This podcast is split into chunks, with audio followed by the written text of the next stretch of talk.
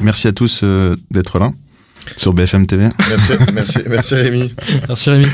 Non, bonjour à tous, moi c'est Rémi Fabre, euh, fondateur de Zephyr. C'est la première du podcast, donc on est euh, hyper content d'être ici. Podcast sans limite. On est avec euh, Benoît Saint-Denis. Donc Benoît, c'est un ami du lycée euh, qui est parti euh, du coup dans l'armée, dans les forces spéciales et ensuite euh, dans les dans le MMA, donc les arts martiaux mix. Le premier à être, enfin un des premiers à être à l'UFC et le premier à avoir gagné du coup à l'UFC en France. Donc ravi. On va parler des changements de vie, des histoires inspirantes. Et on est aussi avec Louis, qui est mon cofondateur avec Zephyr. Louis, tu veux te présenter vite fait? Euh, en rapide, Louis Lambert, euh, je connais aussi euh, Benoît depuis depuis assez longtemps. On était au collège et au lycée ensemble. Et chez Zephyr, je gère la une partie de la boîte un peu On a dit chill. en même temps, il me demande d'improviser à la dernière minute sur une intro, le mec. et on est avec Tony aussi. Donc Tony, grand fan du FC, qui gère tout le produit chez Zephyr. Donc vas-y, Tony. Qui essaye de gérer le produit. Qui essaye de faire un produit. Non, mais très content d'être là. Et oui, très content de voir Benoît aussi parce que du coup, j'aime bien ça. Ouais, et on était tous les trois au, au, au combat euh, pour la victoire de Benoît euh, à l'UFC à Paris, donc c'était euh, incroyable, mais on, on va pas commencer par ça. Le but, du coup, c'est vraiment de raconter des histoires. On a envie de commencer au début. Euh, Benoît, God of War, est-ce que tu veux un peu nous raconter euh Bah écoute Rémi, bah super content d'être là pour la première de Sans Limite et euh, ouais bah content d'être avec euh, Louis et Rémi qui sont des amis d'enfance qui étaient là durant une, une, semaine charnière parce qu'ils étaient présents à mon mariage puis à mon combat à l'UFC UFC Paris le, le 3 septembre qui était mon troisième combat pour cette organisation et effectivement bah ils ont bien résumé le parcours. Quand eux ils sont partis allaient faire euh, des affaires et du business et de l'argent euh, de leur côté. Moi, je suis parti euh, m'engager dans l'armée avant de dans les forces spéciales françaises avant de basculer sur le MMA. Et bah, en tout cas, des parcours de vie très différents, mais l'amitié qui est restée intacte et, et aujourd'hui se retrouver là pour pour un podcast, c'est c'est super. Top. Et Tomé aussi le premier combat à Abu Dhabi? Où on est. Ouais, ouais, ouais, ouais. Oui, on, va, on va en parler. Tu on va en parler. Premier combat du FC, euh, incroyable. Mais bon, nous, on avait rien commencé un peu par, par l'enfance. On se connaît depuis le lycée, depuis la cinquième. Euh, moi, je me rappelle, on était donc à trois, du coup, avec Louis dans le même lycée. Euh, T'es arrivé d'Allemagne d'ailleurs. Euh, ouais ouais c'est ça. Donc euh, fun. Euh, comment euh, comment c'était? Est-ce que tu peux nous raconter un peu bah, comment ça s'est passé l'arrivée déjà de l'Allemagne vers la France? Tu parlais français, mais bon forcément t'as un peu le côté de j'arrive, je suis l'étranger, mm, je dois mm, mm, m'intégrer dans un nouveau lycée, me faire des nouveaux potes. Ouais c'était particulier parce que il y avait un décalage déjà entre je pense l'éducation allemande et le lycée où j'étais, qui était un peu un lycée campagnard, un peu on va, on va dire ce qui est. Hein, euh, je pense que si on dirait ça en rigolant, mais euh, étant donné que vous êtes à Paris, euh, vous diriez un lycée de bouseux un peu en Allemagne. Et, en fait où on jouait encore à se rouler dans la boue en quatrième. Et puis arriver en troisième dans une grande ville qui est Lille, dans un lycée on va dire qui ressemble plus à un lycée à la parisienne, même si c'était à Lille. Et du coup, j'ai mis du temps un peu à m'adapter, à me réadapter à l'ambiance un peu plus stricte, un peu plus sévère, un peu plus scolaire et euh, studieuse euh, du lycée euh, lillois comparé au, lycée allemand. Mais je m'y suis quand même fait et, et après on a basculé. donc la troisième on l'a fait ensemble et, mm. et après on a basculé au lycée aussi ensemble. c'était c'était Saint-Paul, je crois. Ouais, c'était ça, lycée Saint-Paul. Et, et au final t'étais revenu, enfin t'avais été en Allemagne parce que tu suivais ton père. ton père qui était militaire, si je dis pas de bêtises. Euh, est-ce que vous avez fait d'autres villes? Comment t'as vécu tous les changements? Ou l'Allemagne c'était la seule ville? Euh, Parce que j'étais né en France quand même. Ouais, euh, je suis né en, France et effectivement on a fait que que bouger, que se déplacer parce que mon père il était militaire. Il a été alors au début on est resté quelques temps à Nîmes parce qu'il était officier à la Légion avant de basculer dans des rôles peut-être un peu plus des rôles un peu plus d'état-major. Et à ce moment-là tu bouges beaucoup de poste en poste. Et cumulé à ça les missions, donc euh, les périodes où le père était pas là, notamment je me rappelle une fois il était parti six mois en Afghanistan, là c'était un peu long.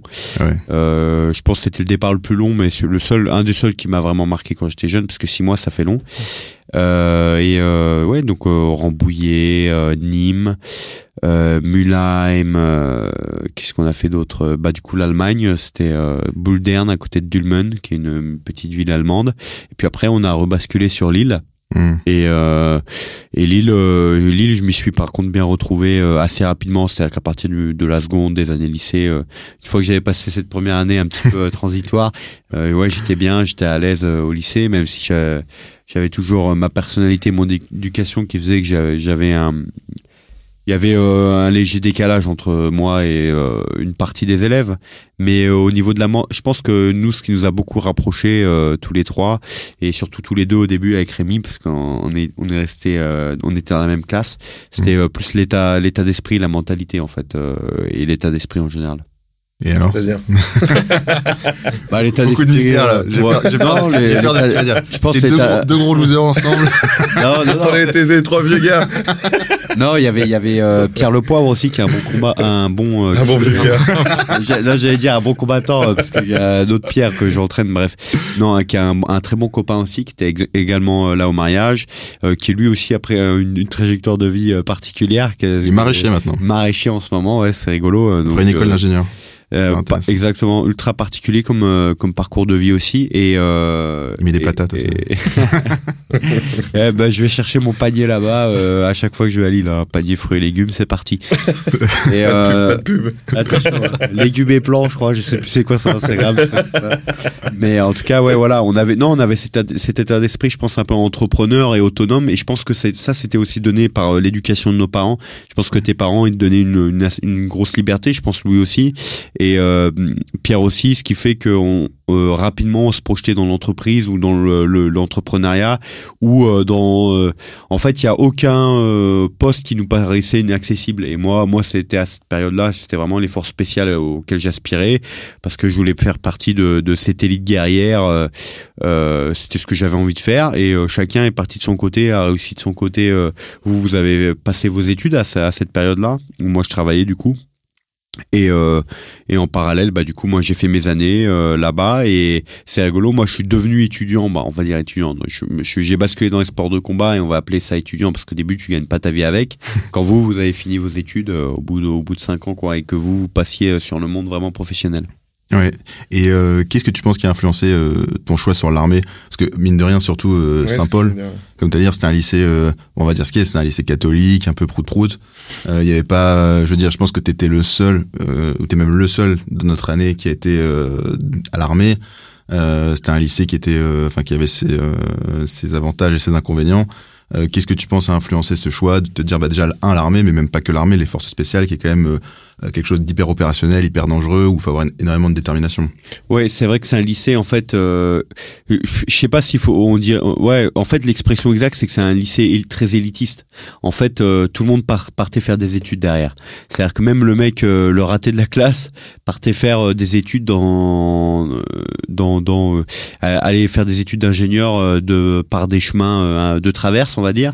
Mais euh, mais euh, tout, Eh, tout monde de viser Rémi, tout le là. monde- non mais euh, non mais euh, faut, non faut savoir que c'est effectivement c'était un lycée élitiste et partir tout de suite à l'armée s'engager à l'armée c'est assez- c'était assez particulier sauf que moi en fait euh, je savais dans quoi je voulais m'engager, c'est-à-dire que je voulais aller dans les forces spéciales très rapidement et faire de l'opérationnel. Et euh, passer par euh, la case officier, c'était très long et ça forçait à une carrière militaire longue et et obligatoire, c'est-à-dire euh, quand tu rentres dans, comme c'est le cas euh, un peu dans beaucoup beaucoup de parcours euh, qui passent d'étudiants en professionnels euh, dans le monde euh, des fonctionnaires en France, euh, surtout des fonctionnaires élitistes en France, euh, tu fais de A à Z tes armes dans euh, dans un domaine. Donc euh, le mec qui s'engage officier qui fait Saint-Cyr en général fait euh, 40 ans d'armée, euh, enfin 40 ans. Il fait euh, jusqu'à ses ses ouais si c'est ça presque 40 ans d'armée vu que maintenant ils s'arrêtent euh, à 59 ans les, officiers supérieurs. Euh, donc ils font euh, ils font tout leur parcours après euh, professionnel dans l'armée. Le mec qui fait l'école navale dans la marine, le mec qui fait Sciences Po ou etc dans la politique etc etc. Et les, les gars généralement partent dans une filière et restent dedans. Euh, même si euh, les postes changent et euh, c'est ça qui est excitant pour eux, c'est que les responsabilités montent au fur et à mesure. Mhm. Alors que c'est vrai que quand tu t'engages soldat, en fait, tu montes très vite, mais après ça reste très stagne. Sauf que moi, ce qui m'intéressait, c'était vraiment l'opérationnel dans les forces spéciales et les, les spécialités du terrain. C'est-à-dire plus le côté tactique que stratégique. C'est-à-dire du combat à 12 bonhommes Moi, j'étais pas intéressé par des par des trucs euh, d'escadron, euh, commander des chars, euh, des avions, etc. Euh, faire une liaison euh, euh, armes terre, mer, euh, enfin tout ce que tu veux, tout tout, tout l'aspect stratégique du combat m'intéressait pas. J'étais vraiment intéressé par ce côté un peu Par le chevaleresque. combat au final. Ouais, voilà, par le combat, par le côté un peu chevaleresque euh, euh, que, que tu as un petit peu dans les forces spéciales parce que tu as 10-12 bonhommes et tu pars faire des missions, euh, des petites missions en petits comités euh, bien formés. Y a un peu ce côté élitiste mais très euh, fraternel qui, qui me fait penser un peu euh, bah, au livre que je lisais quand j'étais gamin, euh, Lancelot, la quête du Graal, etc. C'est-à-dire, voilà, tu pars, tu fais ta mission, des actions de coup de main, on appelle ça comme ça dans l'armée, où tu, tu, ça peut être une libération d'otages quand vraiment c'est très prestigieux. Ça, c'est une des missions les plus prestigieuses que peut avoir le premier PIMA. La protection de personnalités importantes. Euh, récupérer euh, un terroriste important euh, de telle ou telle branche, de Boko Haram, Al-Fourkan, n'importe quelle branche terroriste islamiste, vu qu'encore aujourd'hui c'est une des menaces principales. Et et puis voilà, tu avais toutes ces missions-là qui étaient intéressantes et qui avaient plus ce côté tactique, c'est-à-dire euh, Hmm. c'est vraiment concret quoi. C'était à 12 bonhommes, t'es largué d'un avion, t'atterris, tu t'infiltres, tu fais 10 km à pied, euh, t'essayes de, tu, tu tapes deux sentinelles, tu chopes le mec et tu repars quoi. Par exemple. C'est quoi la, la mission qui t'a le plus marqué? Bah moi c'était euh, c'était Sabre, Sabre 16, le nom euh, du mandat. Ouais, ça c'est le nom de Call of Duty. c'est le nom, euh, le nom euh, du théâtre, de, enfin de, de la mission, quoi, du mandat, du mandat euh, auquel j'étais. C'était, c'était euh, de la lutte anti-terroriste sur toute la bande subsaharienne, euh, avec comme gros point d'ancrage Tombouctou et Ouagadougou, qui étaient donc des pays du Mali et du Burkina Faso. Et donc sur toute la bande subsaharienne, nous on avait fait pas mal de luttes contre Al Fourkan à l'époque qui était euh, la branche euh, un peu touareg euh, de, du terrorisme islamique. Pour des novices, c'est quoi dans la pratique? Tu vas sur le terrain, tu... Bah ouais, c'est ça en fait. Tu vas chercher les caches d'armes des mecs, tu les détruis euh, parce qu'un drone les a repérés enterrer des armes là. Euh, tu vas dans un village récupérer une tête d'affiche, un mec euh, que tu sais qui fait partie du réseau, tu vas le capturer. Euh, donc tu le captures vivant si possible, mort si si si le mec C'est pas possible.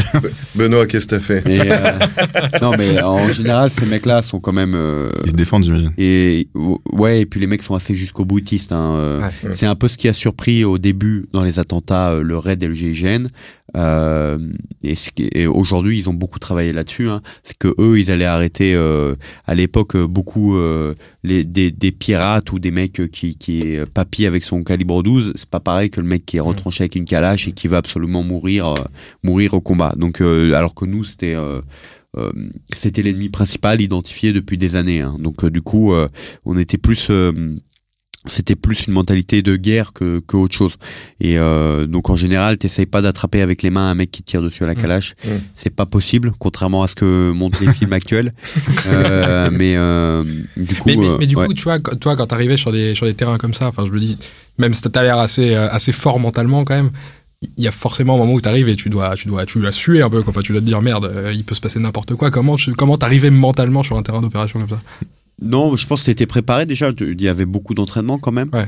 Euh, on s'en- on s'entraînait assez sérieusement. Après, une des raisons qui m'a fait quitter, c'est que je trouvais que l'entraînement, euh, euh, on, on, on s'entraînait pas assez par rapport au métier qu'on nous demandait, aux exigences qu'on nous demandait, contrairement à d'autres forces comme les, les SAS australiens où j'avais pu faire un, un échange qui m'ont un peu euh, euh, Ouvert les yeux. ouvert les yeux là-dessus, ouais, sur les moyens mis en place pour euh, nous aider à, à être opérationnels. Et euh, et en fait, euh, bah, c'est une préparation comme ça de longue durée. Après, t'es fait ou t'es pas fait pour ça. Ouais. Et, euh, et ça, c'est un peu pareil dans le MMA parce qu'au final, tu te retrouves à un contre un contre un mec dans la cage. Et je vois que les mentalités sont très différentes en fonction des combattants. Mm. Il y a Mm. beaucoup de combattants peureux qui se disent, euh, c'est les mecs, ils, ils ont vraiment peur du combat et quand ils arrivent dedans, c'est c'est lui ou moi, etc. C'est tout le monde n'a pas la même mentalité, tout le monde n'est pas forcément fait pour ça. Et euh, il y a des facile, mecs, hein. et euh, il y a beaucoup. Non, mais je dis ça parce Mm. qu'il y a beaucoup de champions du monde à la salle. Moi, je tourne des fois avec des mecs qui sont très très forts à la salle. Euh, les mecs, euh, mais sauf que quand tu regardes leur carrière, tu dis comment ça, comment c'est possible. Mm. Et après, tu regardes dans le combat et tu vois que le mec, en fait, en combat, il a 50% de ses capacités Ouais.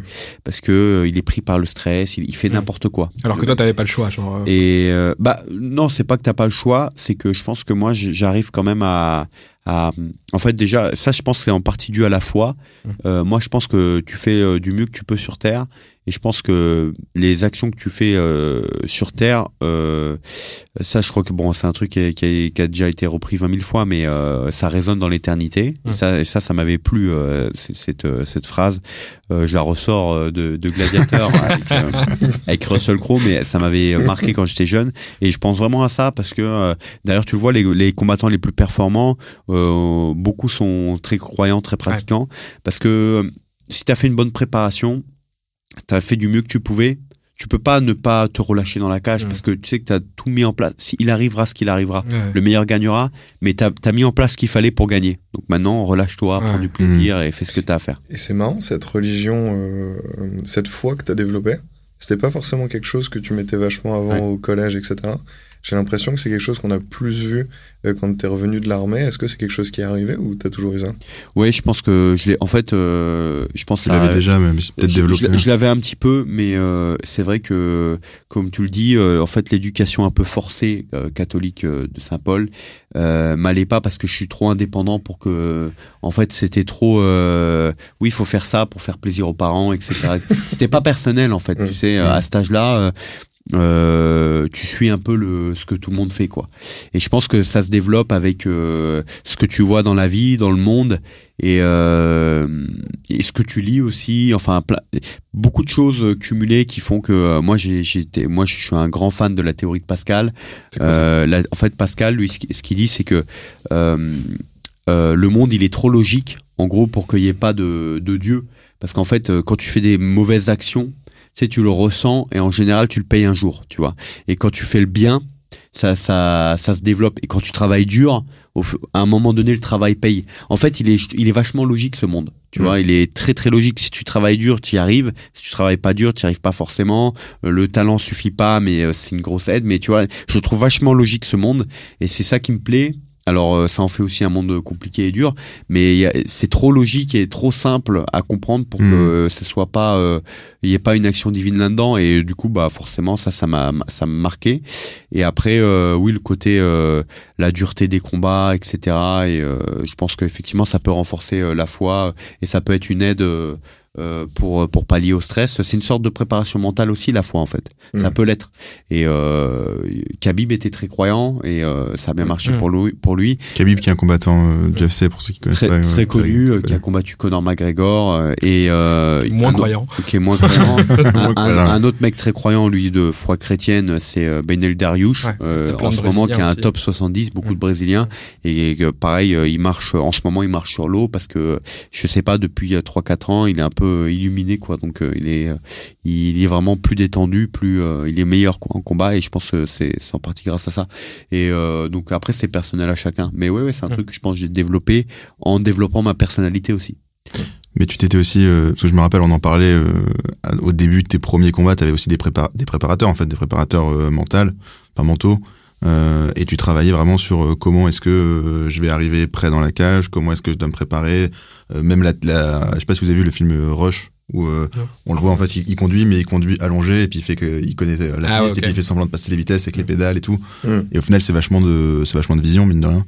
Ouais, Euh, alors ça, c'est mental de, de se préparer à se dire ok comment le combat va se passer comment est-ce que je vais le mettre KO ou comment est-ce que je vais arriver sur le, les, le- enfin, la préparation quoi. Exactement. Alors moi, la préparation mentale, du coup, je la différencie un peu de la foi dans le sens où moi, elle m'aide à faire de la visualisation, c'est-à-dire elle va m'aider aussi à être plus relâché dans la cage. Euh, et ça, c'est un truc aussi que la foi me, me permet. Mais aussi, euh, comme tu dis, tu visualises des actions, tu répètes, et ça, ça permet de sortir des automatismes. C'est-à-dire que tu n'y as même pas pensé que tu as déjà créé l'action, en fait. Hmm. Parce que te... et ça, c'est pas un truc euh, lié à la foi, euh, non rien du tout. C'est le D'accord. travail de préparation mentale, comme tu dis. Et bien sûr, ça peut être beaucoup plus poussé la préparation mentale pour quelqu'un qui a pas du tout la foi, qui est stressé. Ça va être un travail sur euh, comment le déstresser, le mettre, le mettre en confiance, etc. Il y a du travail de mise en confiance. Il y a plein de, tra- de, de travaux différents dans la préparation mentale. Et euh, moi, ce que j'utilise beaucoup, c'est ce dont tu viens de parler, la visualisation, on appelle ça. Hmm. Alors beaucoup. J'utilise à l'approche des combats, les, les week-ends avec mon préparateur mental. Je, pendant une heure, euh, hop, on fait de la préparation mentale tous les week-ends avant le combat. Donc en gros, je fais quatre séances euh, tous les euh, tous les six mois, mais ça me suffit parce que c'est juste de la visualisation pour vraiment qu'au combat, quand il y a un truc qui est automatique, il sorte encore plus vite, une nanoseconde Mhm. plus vite, parce Mhm. que c'est, j'ai vu l'événement déjà se passer dans ma tête, je l'ai, je l'ai, je l'ai rêvé, blam, donc ça sort euh, euh, jab, low kick, ça sort direct quoi. Et c'est assez marrant, la religion, c'est aussi une partie qui, te donne confiance en toi euh, pendant le combat, et c'est aussi un point, euh, je pense, qui nous a liés d'amitié euh, assez jeune. Est-ce que tu as toujours eu confiance en toi ou pas? Bah, je pense qu'effectivement, au début, j'avais une, confiance. j'avais confiance en moi, en moi, mais j'avais pas développé trop le personnage. J'étais têtu et j'avais envie de réussir, quoi. Je pense que c'était ça le Benoît. euh, encore aujourd'hui, mais je pense à, surtout à cette époque, c'était que ça. euh, Benoît Saint-Denis, c'était le, le le gamin têtu euh, qui avait envie de réussir et qui était sûr de lui. Euh, C'est-à-dire quoi qu'il arrive, euh, j'étais sûr que ça allait fonctionner, quoi. Et ça encore aujourd'hui, je l'ai, mais je c'est- plus la seule chose qui me caractérise, mais c'est vrai que c'était un truc euh, euh, qui est important et qui m'a permis de réussir si jeune d'effort spécial parce que euh, la moyenne d'âge est au, le au- plus jeune. voilà, Je la-. Même quand j'ai quitté, j'étais encore le plus jeune de ma compagnie. Donc euh, en fait, euh, ouais, j'ai réussi très jeune parce que la moyenne d'âge des mecs qui faisaient la formation avec moi, c'était 22-23 ans. Donc ceux qui voulaient rentrer et la moyenne d'âge au régiment était autour de 30-32 ans quoi. Donc du coup, euh, forcément, j'étais très jeune et ça a fonctionné parce que les, au début, ils ont pas trop compris. Ils se dit c'est un con têtu, arrogant, tu vois. Et en fait, avec le temps, dans durant la formation, les mecs ils se sont dit ah putain en fait c'est un bon gars parce que le mec il lâche pas l'affaire. Et euh, par contre, j'ai toujours aidé mes camarades quand ils étaient dans la merde et euh, j'ai toujours euh, été animé quand il y a des trucs, des ta- des des tasks collectifs, des trucs, des des des des, des trucs à faire, des objectifs communs à réaliser. Et je mettais toujours la main à la pâte. Donc au bout d'un moment, ils se sont dit bon c'est pas juste un têtu con. En fait, Mm. c'est un bon gars. Juste il est jeune et il va falloir bien le former quoi. Et et t'as des doutes de temps en temps ou pas? Bah oui, oui, j'en ai. Bah j'en ai eu notamment euh, quand, en fait, il y a des choses qui m'ont ouvert les yeux, qui m'ont fait basculer dans le MMA, euh, parce que je voulais plus d'indépendance et parce que je me développais et je me sentais plus évoluer euh, euh, mentalement et j'avais besoin d'autre chose quoi. Parce que j'ai vu que en fait, ce à quoi vraiment j'aspirais, c'était la le mode de vie des. Alors c'était un peu, il y avait un dilemme. Je voulais le mode de vie des SAS australiens. Mais je voulais les missions des SAS français. Parce qu'en fait, euh, les Australiens depuis, plus depuis l'Afghan- bah la problématique, c'est que pourquoi il y a encore autant d'engouement autour des forces spéciales en France, c'est que les, les forces spéciales françaises, elles travaillent, ça bosse dur, ça charbonne parce qu'on est engagé dans des théâtres opérationnels euh, à droite à gauche, alors que les, les Australiens depuis l'Afghanistan, ils font rien. Euh, Le seul truc qu'ils ont en plus, c'est qu'en plus ils font les missions du RAID et du GIGN, donc c'est pas mal de pour leur région. Donc ça veut dire que les mecs ils font quand même des missions de police, mais ça reste assez rare. C'est vraiment ça faut que ça concerne une action terroriste ou vraiment euh, le mec qui est retranché avec de l'armement, tu vois. Mm. Sinon ils font ils interviennent pas sur le territoire national. Donc ça veut dire qu'en fait depuis l'Afghanistan ils ont quasiment rien fait. Euh, mais ils ont le mode de vie en en dehors des missions. Euh, à la maison qui est celui que je voulais, c'est-à-dire quatre jours d'entraînement par semaine et un jour de remake, on appelait ça. C'est-à-dire s'occuper du matériel, parce qu'il y a énormément de matériel euh, pendant les forces spéciales, euh, transmission, munitions, armement, euh, euh, explosifs, parachute, moyens de navigation, avion de chasse. moyens de... bah, pas avion de chasse, mais je veux dire, t'as, t'as énormément pour les commandos marines, sous-marins, il y a les Ouais. modules, euh, les, les, les, les, les euh, guidables là pour les pour les commandos marines. Donc non non, il y a énormément de matériel et donc ça- t'avais une journée entière pour faire le remake. Sauf qu'en France, euh, comme on n'a pas assez de logistique, euh, tu passais, euh, c'est-à-dire que si t'as pas du, des mecs pour t'occuper de la moitié des, des choses à, à remettre en place. euh, pour euh, bah, en fait tu te retrouves à faire ça toute la tout- toute la semaine et à faire un jour d'opérationnel et c'était un peu ce qui arrivait en France euh, au niveau Tu de l'entraînement. raconté pour les euh, pour aller tirer. Tu devais faire euh, des autorisations et devais Ouais. valider avec euh, Y qui doit valider avec Z qui doit valider avec machin et au final il fallait trois quarts. Enfin, En fait, voilà, ça c'est par exemple c'est un euh, truc choquant. C'est un truc qui m'a choqué, c'est-à-dire que tu voulais tirer en France. En fait, un SAS français formé, c'est pas un abruti, sauf que le pro- la problématique c'est qu'il rentre quand même dans le cadre de l'armée de terre, et donc Mm. t'es pas considéré comme étant un force spéciale, t'es considéré comme étant un militaire de rang de l'armée de terre. Et donc ce qui n'est pas du tout pareil. Pourquoi? Parce que euh, euh, n'importe quel mec qui a fait SACPA, qui prend, qui veut faire militaire parce qu'il a plus d'autres solutions et donc qui fait ça euh, par dépit, Mm. en fait, avait la même considération que toi en tant que militaire de rang SAS. Sauf que les mecs euh, sont tous des mecs qui ont le potentiel sous-off ou, ou officier, les mecs qui arrivent le cursus SAS et qui ont d'ailleurs des responsabilités opérationnelles à ce niveau-là, mais quand ils rentrent au bercail et qu'ils sont à la maison, ils se retrouvent avec euh, ces problématiques-là. Et donc euh, ça allait pas ensemble en fait. Alors que par, par contre en Australie, les mecs ils arrivaient, en fait ils faisaient leur vie quoi. Tout le Mm. monde avait euh, les autorisations, au moins de sous-off voire d'officier en France, parce que tout est, on te fait pleinement confiance. Voilà, t'es formé. T'as réussi le cursus qui est très compliqué. À partir de ce moment-là, on te fait confiance et même la paye est à la hauteur de ta valeur. C'est-à-dire que quand t'es payé euh, aussi bien, voire mieux qu'un officier, parce que la formation est vraiment dure et qu'il n'y a pas beaucoup de, de, de gens qui ont la capacité euh, Physique mentale et intellectuelle de réaliser euh, ce que tu fais, bah en fait t'étais payé, euh, les mecs étaient payés 7000 euros net. euh, T'étais payé mois. combien, toi? Moi j'étais en tant que militaire de rang parachutiste autour de 2000 euros euh, net par Mm. mois. D'accord. Donc euh, c'est pas grand chose. En mission tu gagnais un peu plus, Ouais. tu gagnais un, un fois 1,9, donc tu étais à 3009, un truc comme ça. Mais c'est pas beaucoup pour euh, pour certains gars qui sont par exemple JTAC alors qu'ils sont militaires de rang. Et JTAC c'est un rôle d'officier artilleur. Euh, Par exemple dans l'armée euh, conventionnelle. Et C'est quoi pourtant, JTAC Ça veut dire quoi JTAC, c'est euh, bah, c'est- en gros c'est Forward Air Controller. C'est JTAC, c'est l'appellation française. C'est euh, en gros c'est celui qui guide l'aviation de chasse euh, française ou étrangère pour larguer les bombes euh, sur l'ennemi. Donc Ah oui, depuis le sol. beaucoup de Donc, responsabilités, rien. Donc des bonnes responsabilités et surtout faut être bilingue parce que euh, par exemple en Syrie c'était beaucoup avec l'avion de chasse, l'aviation américaine, etc., etc. Donc tu, tu travailles avec une aviation euh, des fois même étrangère, donc faut être bilingue, faut connaître chaque avion, savoir quel type d'armement il a, quel type de bombe, te renseigner, connaître les- l'espace aérien, savoir gérer. Donc c'est un rôle entre le contrôleur d'aérien et un artilleur. Et donc euh, c'est quand même des responsabilités et il faut avoir une, des capacités intellectuelles correctes quoi pour pour réussir ces, ces missions. Il y a, il y a un truc qui est fascinant, c'est que, enfin, ça s'entend, t'es ultra passionné par l'armée euh, et par tout ça. Et du coup, je suis, enfin, vu qu'on parle de changement de vie, le premier changement de vie que t'as fait, en gros, c'est de switcher de ça à combattant pro, quoi. Comment tu fais? Parce que, enfin, t'as l'air de tellement être encore à fond dedans. Qu'est-ce- comment tu fais ce mouvement de te dire, putain, en fait, ma nouvelle vie, ça va être ça, et je vais laisser le reste derrière moi, quoi? Bah, pff, en fait, euh, le côté autonome et l'indépendance de, je pense que c'est ce- aussi ce qui, bah, on pourrait en parler. Vous, qu'est-ce qui vous a donné envie de faire de, l'auto-entreprise entre, entre guillemets, du, euh, de l'entrepreneuriat? Je pense que c'est, euh, il y a un peu à un moment donné, t'as as un niveau euh, de confiance et mental en toi qui te donne envie de faire une aventure un peu, pas forcément solitaire, mais une aventure euh, où Non. t'es ton propre patron. Je pense que t'as envie de voir ton propre potentiel. Exactement. Bah moi c'est ce qui m'est arrivé à ce moment-là, c'est-à-dire que je me trouvais trop euh, restreint par euh, euh, par le le le- le- l'ensemble de, de l'armée de terre euh, qui est autour de toi. Euh, mais même si j'ai adoré mes cinq ans là-bas, hein, et je les regrette pas du tout, j'en Mhm. suis fier. Et, euh, et, et voilà, les gars qui sont restés là-bas sont des très bons gars et je les encourage à continuer à faire ce qu'ils font, qui est infiniment plus important et gratifiant que ce que je fais aujourd'hui.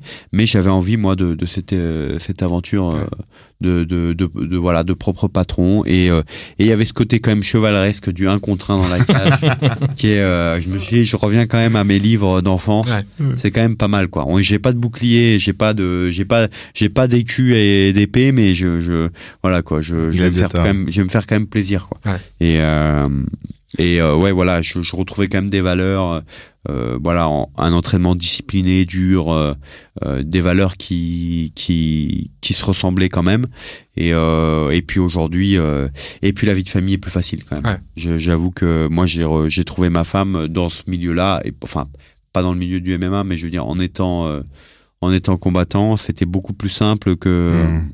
qu'en étant militaire d'ailleurs le régiment à lequel j'appartenais est un des régiments où ça divorce beaucoup quoi. Ouais. Euh, faut pas se mentir parce que les missions il y en a beaucoup et et euh, et puis les stages euh, sont très prenants et euh, même quand t'es en France t'es pas en France en fait Ouais. donc euh, c'est assez compliqué. Il y, a- il y a un moment où t'as douté du coup quand t'as fait le switch? Parce que forcément tu changes complètement d'un truc où t'as ton cadre, etc. Et où tu viens de dire t'es plus auto-centré sur toi-même. Il y a un moment où tu t'es dit merde, c'est peut-être pas le bon choix. Non, il y a pas de moment où j'ai douté mais quand je suis passé de 2000 euros à 900 euros de chômage et que mon premier combat C'est factuel. et que mon premier combat En Espagne. Ouais, mon premier combat c'était en Suisse En mon, Suisse. mon premier combat en Suisse, j'ai touché 350 Ah, euros. le pro. Ouais, il y avait- au début, il y avait premier amateur. combat pro, oui, amateur, voilà, en euh, Espagne, euh, Benoît, il adore les Voilà, quand j'ai touché 350, euh, 400 euros en Suisse, je me suis dit, Ah, euh, pff, bon, euh, là, euh, il va falloir quand même, per- euh, il va falloir, il va falloir, il va falloir casser des bouches. Ouais. quoi. Là, là, je me suis dit, ça, ça, ça va être dur. Et puis, je me suis laissé du coup deux ans, mais j'avais confiance en mon potentiel, en mon staff, Ouais. et je me suis dit, voilà, c'était aussi ça qui est cool, c'est que tu choisis ton staff. Personne t'enchaîne et te dit, tu vas faire du MMA avec moi. hein. Non, Ouais. c'est tu choisis ton staff. Et donc, j'avais confiance en mon staff et je savais qu'on allait performer. Mm. Et on a performé et, on- et aujourd'hui, j'en vis correctement. Ouais, justement, il- la suite, c'était de se dire, en gros, à quel moment tu t'es dit, putain, là, c'est validé, c'est vraiment ce que je veux faire, tu sens que, le moment où tu dis, je sens que ça va marcher, quoi. C'est- euh, Le moment où j'ai gagné la compétition en Espagne amateur, là, qu- quatre combats dans la même soirée. Wow. Que j'affronte en finale un professionnel et dans les films. que je, que je bats. Et euh, ouais, c'est à l'arrache. hein, la cage, elle est tenue par le public. Mm. C'est vraiment à l'arrache. Et il y a pas de truc, il y a pas de médico, illégal y a en France, rien. en plus. Ouais, ouais, c'était illégal Ouais, en France. C'était à la frontière espagnole, à Saint-Sébastien. Et voilà, c'était à l'arrache. Et que je fais les sélections après au Venom Training Camp. Et que Daniel Warin, euh, je vois qu'il sélectionne une équipe avec des mecs qui ont en moyenne 15-20 combats et qui dit toi aussi je te veux. Si tu finis, si tu quittes Bayonne, euh, envoie-moi un message, tu viens dans l'équipe. Là, je me suis dit, ok, si ce mec-là, il veut prendre un jeune à 0-0, alors que les autres, ils ont tous, euh, il y avait Morgan Charrière, Ouais. Elias Giroun, euh, euh, tous des mecs qui aujourd'hui, Tu venais de commencer en plus. ouais, je venais mine de rien, commencer. Ouais. J'avais aucun combat pro. J'avais- Dans les forces spéciales, les gens imaginent que c'est du combat à main nue, mais il y en a pas. Pas en du fait. tout. Hein. Force spéciale, tu fais 10 séances de combat à main nue dans ton cursus. Euh, en fait, tu fais la guerre avec un fusil. hein. Donc euh, le Ouais. terroriste, comme je disais, s'il te tire dessus à la calache, t'essaies pas de lui faire une clé de bras. Ouais. Euh, donc, euh, donc effectivement, euh, même si c'est, alors il y en a qui font bien plus. hein. Il y, a- il y a beaucoup de passionnés de sport de combat, mais il y en a aussi qui sont vraiment très moyens en sport de Toi, toi, tu l'étais? Enfin, notamment quand t'as Euh, fait la pas tout détection de avec suite. Voirin. Pas Parce que ça, ça devait être une pression aussi de- d'être devant enfin, quand tu connais son passif. Bah, en fait non parce que en fait moi à, à cette époque-là euh, je le connaissais quasiment pas parce que je l'avais vu juste dans un magazine de karaté Bushido Ouais. euh, que Christophe Savoca mon coach de de sol et un copain euh, de Bayonne qui met le pied point m'ont montré m'ont dit ah ce mec là tu vas là-bas bah c'est vraiment un mec connu et tout euh, Ouais. regarde et on voit je voyais faire des techniques avec Anderson Silva et là je me suis dit, ah oui il doit être solide quand même parce qu'Anderson Silva je savais qui c'était. Et donc parce que même si je venais de m'y mettre j'étais un peu intéressé. Et dans les grosses lignes surtout à cette époque-là c'était encore le champion euh, où il venait de perdre sa ceinture, mais en tout cas, euh, enfin, tu le connaissais quoi. Ouais, ouais. C'est-à-dire, c'était le Connor ou Khabib de l'époque. euh, donc voilà. Et, Donc, et pas de pression non, non, pas de pression, pas de pression parce que je suis arrivé, j'étais à 0-0, je me suis dit, vas-y, je suis Ouais. un amateur, je fais de mon mieux et puis voilà. Ce qui est assez incroyable quand même, parce que ce mec à l'époque, enfin, pour les gens qui connaissent pas le MMA, Voirin, c'était, enfin, tu, tu l'as dit, il entraînait Anderson Silva, qui est un des meilleurs combattants ever en UFC. Hmm. Du coup, ça aurait pu te mettre une pression de ouf, mais non, mais en fait, Daniel aussi, il a cette force-là de, de mettre les gens à l'aise, je pense, Ouais. euh, à l'entraînement. Euh, il, il gère vraiment très très bien les entraînements. Il a énormément de métiers et euh, il te met la pression, mais une pression sportive, elle est assez Mm. saine. ouais, ouais. Non, c'est cool. Après, tu, tu as commencé à te battre assez tôt. Tu as fait du judo euh, quand tu étais tout petit. Moi, Ouais. le premier truc qu'on m'a dit quand tu arrivé à l'école et tu t'étais battu avec un, un ami, euh, qui est d'ailleurs un très bon ami que tu avais retourné sur la table. On m'avait dit, Benoît, c'était euh, quasiment le champion d'Allemagne en judo quand tu étais très très jeune. Donc, tu as commencé aussi le sport de combat au plus jeune âge. Tu n'es pas arrivé Non, en sortie d'armée. Ouais, bah en fait, j'ai toujours eu cette euh, cette envie. euh, J'aimais bien l'adversité, hein, et euh, ouais, j'ai fait du judo. C'était un loisir. Je, je me suis jamais entraîné beaucoup en judo parce que je trouvais le, le judo trop restri- restrictif, même très jeune, et donc ça, ça me gênait un peu. Et euh, mais j'en ai fait euh, quand même jusqu'à la ceinture noire, et je m'entraînais une à deux fois par semaine euh, pendant huit ans. Donc euh, j'en ai fait quand même. Quand même. Et euh, et, euh, et et en fait, euh, mais je veux dire, ça a toujours c'est toujours resté loisir. J'étais pas en sport études ou quoi que ce soit, mais j'ai quand même eu des bons résultats en compétition. J'avais, euh, je faisais partie des mecs qui avaient les meilleurs résultats hors sport études, Ouais. c'est-à-dire aller au championnat de France, euh, euh, peut-être pas être des fois choper un podium ou un truc comme ça sans être sport études, donc c'était bien. Mais euh, j'étais, j'ai jamais été euh, un grand grand passionné quoi. Et euh, parce qu'il y avait ce côté restrictif qui m'allait pas. Et qui a fait aussi peut-être que je m'y intéressais du coup un peu moins mais j'ai- j'aimais beaucoup parce qu'il y avait ce côté adver de battre l'autre quoi vaincre voilà Mm. fallait vaincre et euh, et en fait quand j'ai découvert le, le sol il y avait déjà plus de liberté parce que t'avais là tu veux t'allais vraiment vaincre parce qu'il fallait soumettre. Donc euh, soumettre c'est vraiment le mec qui il a plus de, de choix que d'abandonner. Et euh, et puis c'est c'est plus long quoi le combat. On t'arrête pas toutes les deux secondes Ouais. parce que t'as une manche ou la, la ceinture elle s'est détachée ou un truc comme ça. Et euh, tu gagnes pas sur une projection quoi. T'as mis le mec au sol mais ça continue quoi. Euh, et ça suffit pas. Et euh, au- du coup quand j'ai commencé donc ça c'est en 2017 j'ai commencé le sol et après le pied-point. Et en fait du coup je me suis dit bah tiens j'ai envie de de mélanger un peu tout ça C'est marrant, tu as une stratégie euh, en, en MMA qui est un peu différente des autres fighters. Tu es très peu dans la provoque. Euh, tu es l'un des combattants, je pense, les plus humbles sur ton profil depuis longtemps. Euh, pourquoi tu décides pas de suivre euh, ce que tous les autres font euh, qui est Mal euh, parlé. mal parler, tacler les autres, euh, faire un peu du buzz?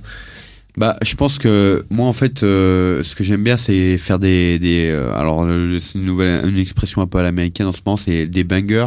C'est j'aime bien les, en fait, j'aime, je veux que mon personnage, les mecs, ils se disent putain, il y a Benoît Saint-Denis, ça va envoyer. Donc Mm. du coup, en fait, euh, il n'y a pas besoin de faire de, de Tu parles provoque. pas, tu parles pas. se disent, il va, il va arracher la tête du mec ou il va essayer de lui arracher le bras, donc on a envie de regarder quoi. Et c'est ça en fait que j'ai. Et, et je pense pas que t'aies besoin euh, de parler. euh, Il y en a qui ont ce talent-là. Je pense que si t'as pas ce talent-là, faut se concentrer sur le sportif, faire ce que t'as à faire quoi. Il y a, c'est trop dur, bien, du coup. c'est trop bien de savoir ce que tu peux faire, pas faire ou pas faire. il y a des mecs qui ont ce talent-là, des mecs qui ont ce talent-là et qui sont bons dans la cage. On a tellement peu. Mon ami, euh, il- Connor, ça a été une exception Ouais. et il a pas été longtemps. Il était trop loin. cumuler les- un petit peu trop loin. cumuler les deux longtemps, c'est dur. Ouais. Mais il l'a été pendant un temps et des mecs comme ça, c'est tous les 50 ans, il en sort un. Il y a eu Mohamed Ali à l'époque, euh, Mike Tyson. euh, Hmm. euh, et ce mec-là, ces mecs-là, quand ils apparaissent, c'est la, leur, la star du, des sports de combat pendant 10 ans. Tu regardes Ouais. Conor McGregor, on en parle encore, alors Ouais. que le mec, ça fait 3 ans qu'il a pas combattu, le mec. Enfin, je sais pas, Mm. peut-être pas 3 ans, mais presque. Le mec qui combat une fois tous les 3 ans. Ouais. Euh, parce que en fait, Ouais. euh, des stars, des mecs comme ça, qui ont le wawa, qui vont avec les capacités euh, sportives, c'est ultra rare. Et euh, alors que tu regardes Fedor Emelianenko, qui est pour moi un des, des meilleurs Ouais. de tous les temps, Mais le mec, euh, je, le mec, euh, je l'ai jamais entendu parler. Non, en- jamais.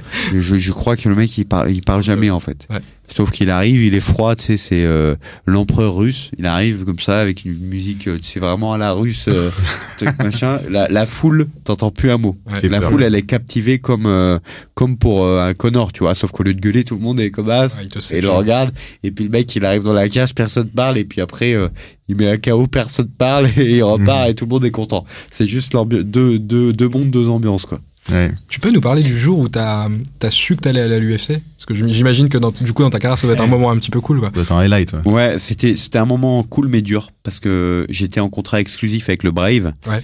Et, euh, et, euh, j'ai euh, j'ai le Sheikh Khalid qui est euh, euh, le qui est, qui est le prince du Bahreïn qui euh, m'a fait le cadeau de me relâcher de mon contrat. En fait, j'ai fait un main event au Bahreïn euh, contre Luan Santiago, Santiago, le Brave 49, c'était pour la, la place de contender numéro 1 pour la ceinture. euh, c'était super lightweight. Et euh, suite à ça, on avait euh, le, prince, le combat lui avait plu. Le, son numéro WhatsApp avait euh, avait tourné dans l'équipe, du coup, enfin pas dans l'équipe, entre moi et le manager et euh, un copain à moi qui est qui est un combattant aussi très apprécié du, du chèque.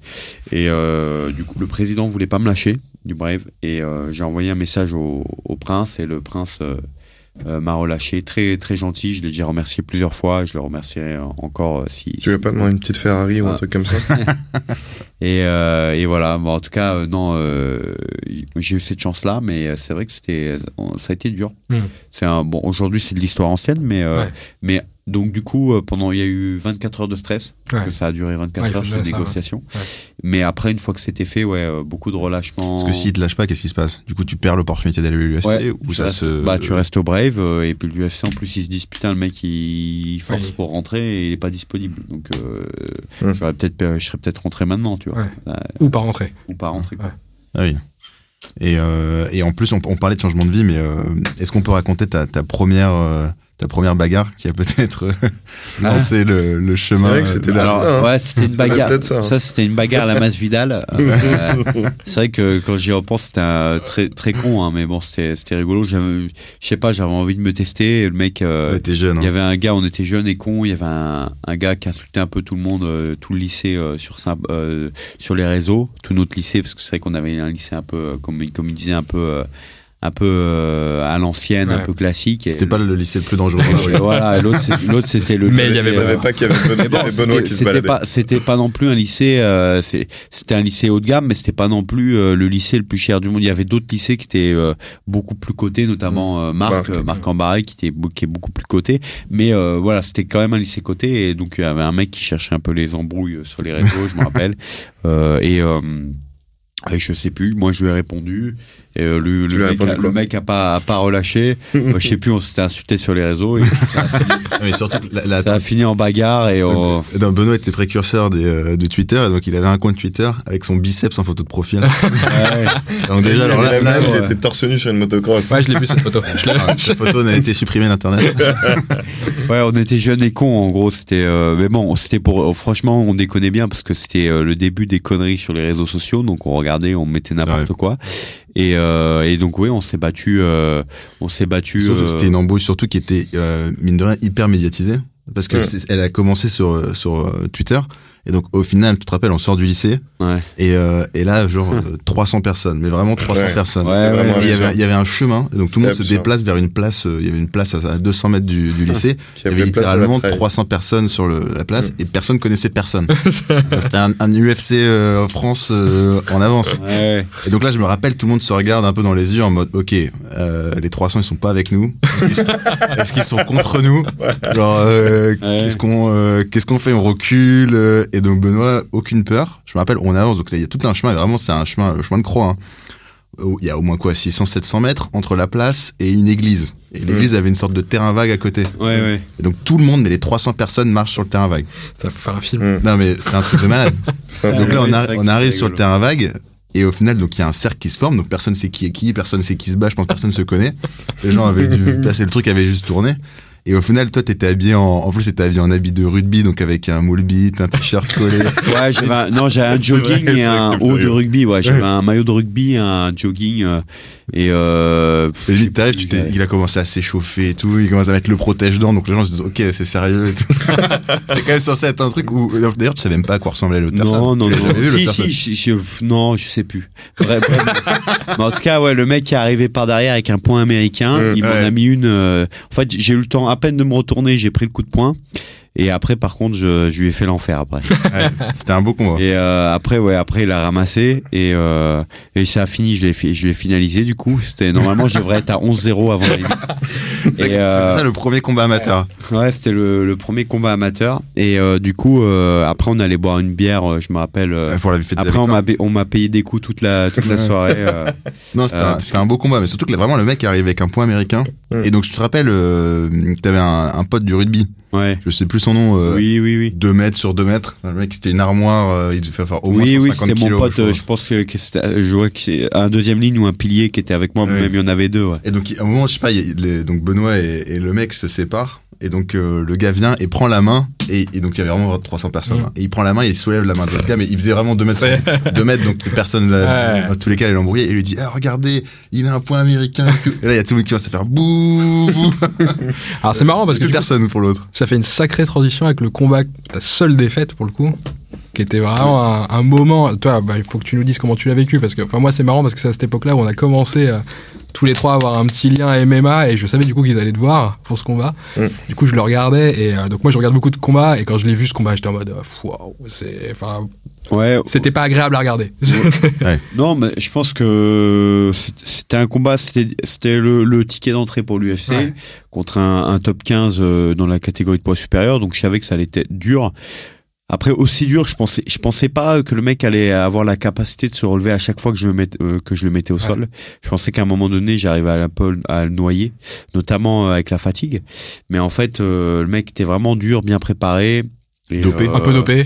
et dopé et euh, bah, plus beaucoup, lourd tu Ouais. vois le mec rebondit à, autour de 88 kilos Mm. donc il y avait un bon 7-8 kilos d'écart même 8 kilos d'écart donc du coup bah les 8 kilos d'écart et le l'ostarine c'est la substance qui Mm. prend euh. après ça je lui en veux pas parce qu'il vient d'une époque j'ai déjà dit plusieurs fois dans plusieurs médias il vient d'une époque où euh, l'USADA, il n'y avait pas de contrôle antidopage à l'UFC. 2015, quand il rentre à l'UFC, il n'y a pas de contrôle antidopage. Comme aujourd'hui, il n'y en a pas dans le grappling. Donc d'ailleurs, on voit Ouais, les mecs sont tous chargés comme des mules. Il n'y en a pas dans le football américain, il n'y en a pas dans le basketball hors saison. Donc Ouais, les mecs se chargent ouais. tous hors saison. Hein, comment ça se fait le mec, euh, Tom Brady, il a encore là 45 ans, mon ami. si tu savais la pharmacie qu'il a. Euh, tu regardes- non mais tu regardes Sylvester Stallone à 70 piges, euh, c'est pas le, so- le, le- c'est pas un français qui a 70 Ouais, piges. ouais. Hmm. Donc, euh, donc voilà, il y a- ils ont des, des, des molécules qui font que euh, ils Ouais. peuvent durer plus longtemps et ça tape plus fort et ça dure plus longtemps et, et voilà donc c'est un combat assez difficile. Là, ce qui est un peu chiant, c'est qu'effectivement, il s'est fait choper. Moi, j'aimerais bien obtenir mon no contest. Ouais. On va batailler pour ça, notamment si je fais une bonne prestation à, à Vegas. Je vais pousser un peu euh, le, le, le, je vais pousser un peu le. J'essaie d'avoir le fin mot de l'histoire parce Ouais. qu'en fait, c'est un peu en suspens Bah, en ouais, ce moment. Ils ont, ils ont, ils, ils m'ont pas, pas dit non, pas dit oui. Ils m'ont dit, il n'y a pas de loi sur la rétroactivité à Abu. Dhabi. En France, la loi, elle est claire. Jusqu'à un an après un combat, pour tout ce qui est substance anabolisante comme le stérine, tu euh, obtiens une victoire par disqualification Mmh. d'adversaire. Euh, à Vegas, c'est jusqu'à six mois, euh, tu obtiens un no contest. Ouais. Donc là, le mec se fait chauffer quatre mois et demi après. Ouais. Donc ça aurait été à Vegas, j'aurais un no contest. Ça aurait été en France, j'aurais une victoire. Ouais. Tu vois? Donc j'aimerais bien qu'il y ait au moins un no contest. Mmh. Ça serait bien. Mais, mais ce Parce que c'est très marketing le côté Ah invaincu. C'est très Bah non, mais clairement. Et, et c'est ce que je veux dire. Ce qui est fascinant, c'est qu'en fait, ce combat, tu le perds. Sauf que, enfin, faudra que tu nous dises, toi, comment tu l'as vécu pendant et après, mais en fait, ça crée un peu ton personnage à l'UFC aussi, parce qu'en fait, Mm. derrière, tout le monde se dit, putain, ce petit mec qu'on connaît pas, là, en fait, c'est un, c'est un tueur, il a pas, il a, il a pas lâché l'affaire et tout, alors que, objectivement, c'était pas beau, quoi. Et, et, et derrière, t'as même Dana White qui commence à te pousser dans, dans les podcasts et tout, en parlant de toi, sur, ouais, on a vu ce mec qui s'est, euh, qui s'est pris une belle dérouillée, mais qui était encore là, du coup, on va continuer, quoi. C'est incroyable le truc que ça a fait, parce que du coup, c'est pas une vraie défaite pour toi, je pense, dans ta carrière. Est-ce que toi, tu t'en es rendu compte pendant le combat, après, enfin, comment tu l'as senti, Bah oui, tu le vois, euh, et tu le vois aussi sur les médias. C'est-à-dire que j'ai jamais pris autant d'abonnés, même à l'UFC Paris, j'ai pas pris autant d'abonnés qu'après ce combat-là. Ok, ouais. C'est-à-dire que ce combat-là, il m'a, il m'a fait prendre 30 000 abonnés, quoi. Mm. Le truc. Euh, en euh, deux, en deux soirées, quoi. Euh, euh, c'est un truc de fou. Parce que les gens ont adoré, et surtout les Brésiliens, ils adorent les, les, les combats de guerre, les guerres comme ça, ils adorent. Et euh, Daniel, il a reçu des, des, des milliers de messages de tous les Brésiliens, ces combattants, ils sont là. Euh, ouais, putain, c'est une guerre euh, comme on aime et comme ça fait longtemps qu'on n'a pas vu et tout. euh.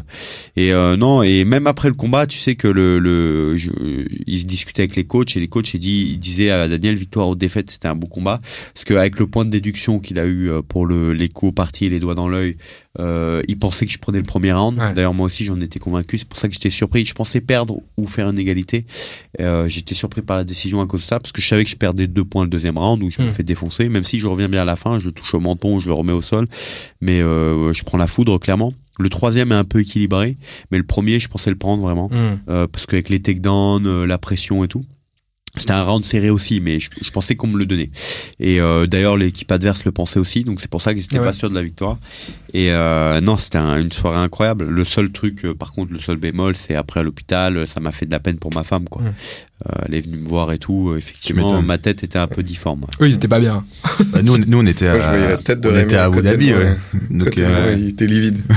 il était tout blanc. non, mais Ouais. c'est sûr que c'est stressant. Tu te dis, euh, est-ce qu'il va bien? Faut qu'ils arrêtent. Est-ce qu'il va gagner? En, Ouais, plus, ouais. en plus, tu revenais, donc euh, Ouais, ça crée un truc un peu Ouais, chelou où tu te dis, bah, est-ce qu'il faut stopper, pas stopper? Et ça fait vachement de polémique. ouais. Mais je, je suis que, toi, dans, le- quand t'es dans le combat, j'imagine, t'as l'adrénaline, donc je sais pas à quel point tu t'en rends compte, ou t'es, ou, En fait, tous les en, cas, fait, euh, en fait, non, moi je me rends compte il y en a que plein qui auraient abandonné. Si, si, je me rendais compte qu'il y a des moments où c'était chaud pour ma gueule. notamment- Mais l'arbitre, a- là où il a été bon, il y a des trucs où il a été très mauvais. euh, mais moi, j'ai trouvé qu'il a été bon sur le stoppage parce que, en fait, à aucun moment déjà, je fais d'ascenseur. Ascenseur, c'est Ouais. quand tu prends un coup, tu vois que le mec il tombe sur le cul, comme ça arrivait à Cyril à Paris. C'est-à-dire que tu prends un coup, il y a extinction des feux, une demi-seconde.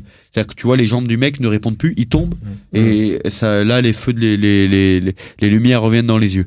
Bah moi, j'ai jamais eu ça en fait. Par contre, j'avais il me tapait très fort à la tempe et la tempe c'est responsable de l'équilibre et en fait j'avais plus de de coordination entre le bas du corps et le haut du corps. Ce qui fait que je tapais qu'avec le haut du corps comme un robot donc les coups étaient dégueulasses t'as zéro puissance. Parce que pour un combattant pro 60 70% de la puissance elle vient des hanches. Mm. c'est-à-dire la chaîne abdominale et le bas du corps.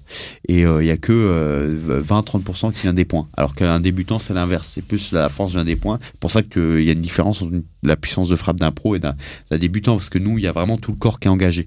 Et du coup bah je voyais bien qu'en fait déjà à la base quand je tapais fort le mec euh, était tellement solide que ça, ça allait branler un peu mais à peine. Mm. et que là euh, quand je tapais plus fort du tout bah ça suffisait juste à le re- remettre à distance pour regagner un peu des, de, de respirer de nouveau un peu et reprendre le combat. Mais après je me défendais c'est-à-dire que je levais les mains. Ce qu'on te demande c'est de te défendre intelligemment. Donc à partir du moment où tu lèves les mains et que il me demandait régulièrement do something or I will stop the fight Ouais. donc bah, hop là j'envoyais direct crochet même si c'était dans le vide il y avait qu'un qui touchait Après, on n'avait Euh, pas l'impression que c'était toi qui faisais ça, mais que c'était vraiment le fin fond de ta conscience. Ouais, non, non, venait bah, ça, je pensais, hein. Non, non, j'étais, j'étais au niveau du cerveau, j'étais très lucide, Ah, du coup, pleinement. tu doutes pas, toi. non, non, ah non, moi je doutais pas. Juste, euh, non, non, mais j'étais pleinement. Même, je me suis dit, il va se cramer et je vais pouvoir revenir. Ouais. Sauf qu'avec les produits qu'il a Ah bah pris, il a il a jamais cramé. En fait, il a cramé, mais comme c'est un mec qui est très expérimenté, quand il a senti qu'il a cramé. D'ailleurs, à la fin du deuxième, on voit les 15 dernières secondes, Ouais. il se casse. Parce qu'il se dit, là, j'ai cramé, il faut pas qu'on refasse des échanges de lutte de sol. Et d'ailleurs, au troisième, il est très euh, sur la retenue jusqu'aux 30 dernières secondes, euh, où il remet un petit coup de boost pour essayer, pour se dire, putain, le troisième, c'est vrai qu'il est un peu serré, je reprends celui-là aussi. Euh, et mais euh, voilà, ça c'est le problème, c'est la problématique que j'ai eu aussi, c'est que le mec était expérimenté. Même quand c'était au sol, il voulait pas rester au sol, il se relevait, Hmm. il a fait vraiment son combat, c'est-à-dire euh, bonne stratégie. D'ailleurs, je connais cette équipe. Daniel la connaissait bien. Le coach, il est réputé, leur coach. Ouais. Euh, Cordero, qui est un, un très bon coach brésilien. Euh, j'avais déjà affronté cette équipe quand j'avais affronté Luan Santiago. C'est une très bonne équipe. Et euh, ils sortent beaucoup de mecs à l'UFC et euh, le mec a des bonnes stratégies de combat. Donc la stratégie de combat, c'était lui, tu le tabasses et euh, tu, euh, tu empêches les, les... Dès que ça va au sol, tu te relèves, tu l'empêches de te prendre le dos et tu, tu te relèves même si ça va au sol, qui tire la garde ou quoi, tu, on veut, on n'en veut pas. Donc du coup, bah, il n'y a pas eu beaucoup de sol et il y a eu euh, beaucoup de il y a eu un peu de lutte. Ouais. Il y a eu et mais bon, pied, là où il s'attendait pas, c'est que j'ai un bon pied-point. Donc le pied-point, j'ai quand même pu bien l'exprimer pendant un round et, et au dernier un peu de nouveau avec des bons kicks, etc. Mais c'est vrai que euh, le deuxième, j'ai pris un peu la foudre. Et tu, tu penses que tu seras champion un jour ou pas? Bah en 70, je l'espère, je vais, je vais tout faire pour, mais ça passe par beaucoup d'étapes, il me faut encore beaucoup de victoires. Mais déjà, je veux taper euh, Joe Solecki le 18 février, et si j'y arrive, À euh, Vegas. taper un top 15 à Vegas, taper un top 15, et etc. Avancer. Je pense que, euh, alors honnêtement, je pense qu'il y a de la place. Après, maintenant, il faut, il faut le prouver. Ouais. Maintenant, à moi de le prouver à tout le monde, quoi. Euh, Donc ça, ça Mm. passe par des victoires dans ma catégorie de poids. Et euh, je vois que le, le temps tourne et on va, on va, euh, enfin, si- tu dois encore t'entraîner, t'as le combat, Ouais. donc on va, on va un peu euh, accélérer. Du côté euh, foyer, maison, etc. Du coup, tu dis, l'armée, c'était hyper compliqué, beaucoup de divorces, très compliqué de créer une famille. Tu pars au MMA, comment tu ressens le, bah, du coup, le l'agenda et ton calendrier, à quel point, enfin déjà, comment t'as rencontré Laura, ta femme, et c'est quelle est ta vision du foyer, et de ce que t'as envie de construire aujourd'hui? Bah écoute, euh, moi j'aimerais bien former une famille aujourd'hui parce que j'ai j'ai la chance d'avoir trouvé la femme la femme que j'aime que vous avez rencontrée euh, bah, plusieurs fois et notamment revue au mariage, puis à l'UFC Paris, puis à enfin bref à multiples occasions. Et euh, et ça c'est une chance et c'est une force et euh, et voilà maintenant j'ai j'ai juste hâte et euh, et à moi de de quand même rester concentré et performant de manière à pouvoir faire vivre mon foyer de, de ce que je fais quoi. T'habites où aujourd'hui? T'es campagne, t'es ville Bah moi, je suis plus maison. à la campagne. C'est vrai que je fais beaucoup de routes, comme euh, comme j'expliquais, c'est-à-dire que je fais euh, plus plus d'une heure de route. Je fais une heure dix à peu près de route euh, tous les matins pour aller à l'entraînement. T'as pris 1h10 là pour venir, c'est ça? Pour non, pour venir à, à Vitry, Ici. euh, pour pouvoir montrer. Pour venir ici, non, j'ai mis moins. Pour venir ici, j'ai mis 35 minutes. D'accord. Et euh, euh, juste là, je pense que je vais prendre mon temps pour revenir parce que les, la- non, les horaires, vous connaissez, hein, Ouais. euh, à partir de 16h30 euh, Paris, euh, c'est Ouais. compliqué. Mais euh, non, donc en général, je fais du coup ma journée à Paris. Et euh, le but, oui, ça serait de pouvoir se rapprocher de Paris un petit peu. Euh, pour euh, pour pouvoir s'entraîner et puis revenir manger à la maison, euh, faire sa vie à la maison et revenir repartir s'entraîner le soir sans être à, à une heure de route parce que là effectivement je suis forcé du coup de rester sur Paris sinon ça fait trop de trop de route. Et donc aujourd'hui, c'est quoi? C'est maison du coup, et tu veux garder maison jardin ou t'es plutôt, tu serais capable de prendre un appartement Ouais, moi moi je suis comme ça de par l'ancien métier de enfin son métier actuel hein, mais euh, le mé- le métier de Laura c'est euh, maître chien. Donc du coup on a des malinois à la maison qui sont des chiens formés euh, Ouais, pas trop d'appart. Euh, bah, du coup, à la part, c'est compliqué. Ouais. Avec deux malinois à la Ouais. maison, on en a un qui euh, va en retraite il y en a beaucoup qui les laissent à l'abandon parce qu'ils deviennent fous, mais nous, on s'en occupe assez bien. Donc, euh, je pense qu'il va, il va vieillir et mourir avec nous. Et euh, la relève, euh, elle s'appelle Rafale. c'est une, féminine et qui, est, qui, est, qui est une pile électrique. Et du coup, bah ouais, franchement, si dans un appart, c'est pas possible. Et le foyer, aujourd'hui, tu, tu, tu, me disais, tu commences à réfléchir à potentiellement euh, les prochaines étapes. Est-ce que c'est un truc dont vous parlez? Ouais, ouais, ouais, bien sûr, c'est un truc dont on parle et euh, c'est un truc qui est, qui, qui, qui est plus qu'envisageable. pas de date, euh, pas de date précise pour l'instant. Non. non, non. Ok, cool. Bah merci beaucoup, Benoît. C'était, euh, c'était génial. Merci d'avoir été le, bah, le premier à venir dans, dans le bah, dans le podcast sans limite. Nous, on a adoré.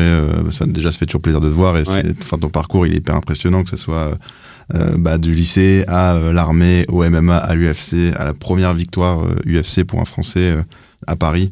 Donc euh, génial, merci beaucoup d'avoir pris le temps et euh, merci d'avoir. Bah, c'est gentil venu. à vous, hein, et puis moi aussi je suis impressionné par par ton parcours et celui de Louis, ce que vous avez fait en parallèle. Pas celui de Tony. Bah on se connaît pas encore assez. bah, on se connaît, on il sera il sera un jour. Je saurai, je saurai, je saurai un jour, mais ouais ouais, je suis impressionné par votre parcours et je pense qu'il faudra que vous fassiez une émission euh, à parler aussi de, de ce que vous avez fait, comment ça s'est passé, parce que euh, deux, deux, deux chemins de vie complètement différents mais euh, des, des, résultats dans les deux côtés, du succès et, euh, et beaucoup d'ambition et beaucoup de travail des deux côtés. Donc je, moi, euh, j'ai hâte d'écouter aussi le podcast sur euh, sur votre vie. c'est ce que vous avez fait, même si moi je la connais déjà pas en long, en large et en travers, mais je connais déjà euh, pas mal d'étapes. Mais je trouve que c'est aussi très intéressant d'en parler. Donc félicitations à vous et puis heureux d'être le premier au podcast sans limite de cette belle série. Exactement. Ouais, bah, merci beaucoup, Benoît. Merci, Benoît. Bon cool. courage pour, pour le prochain fight à Vegas. Merci, merci beaucoup. On se prépare dur. Nick, Nick Demer, Nick Demer.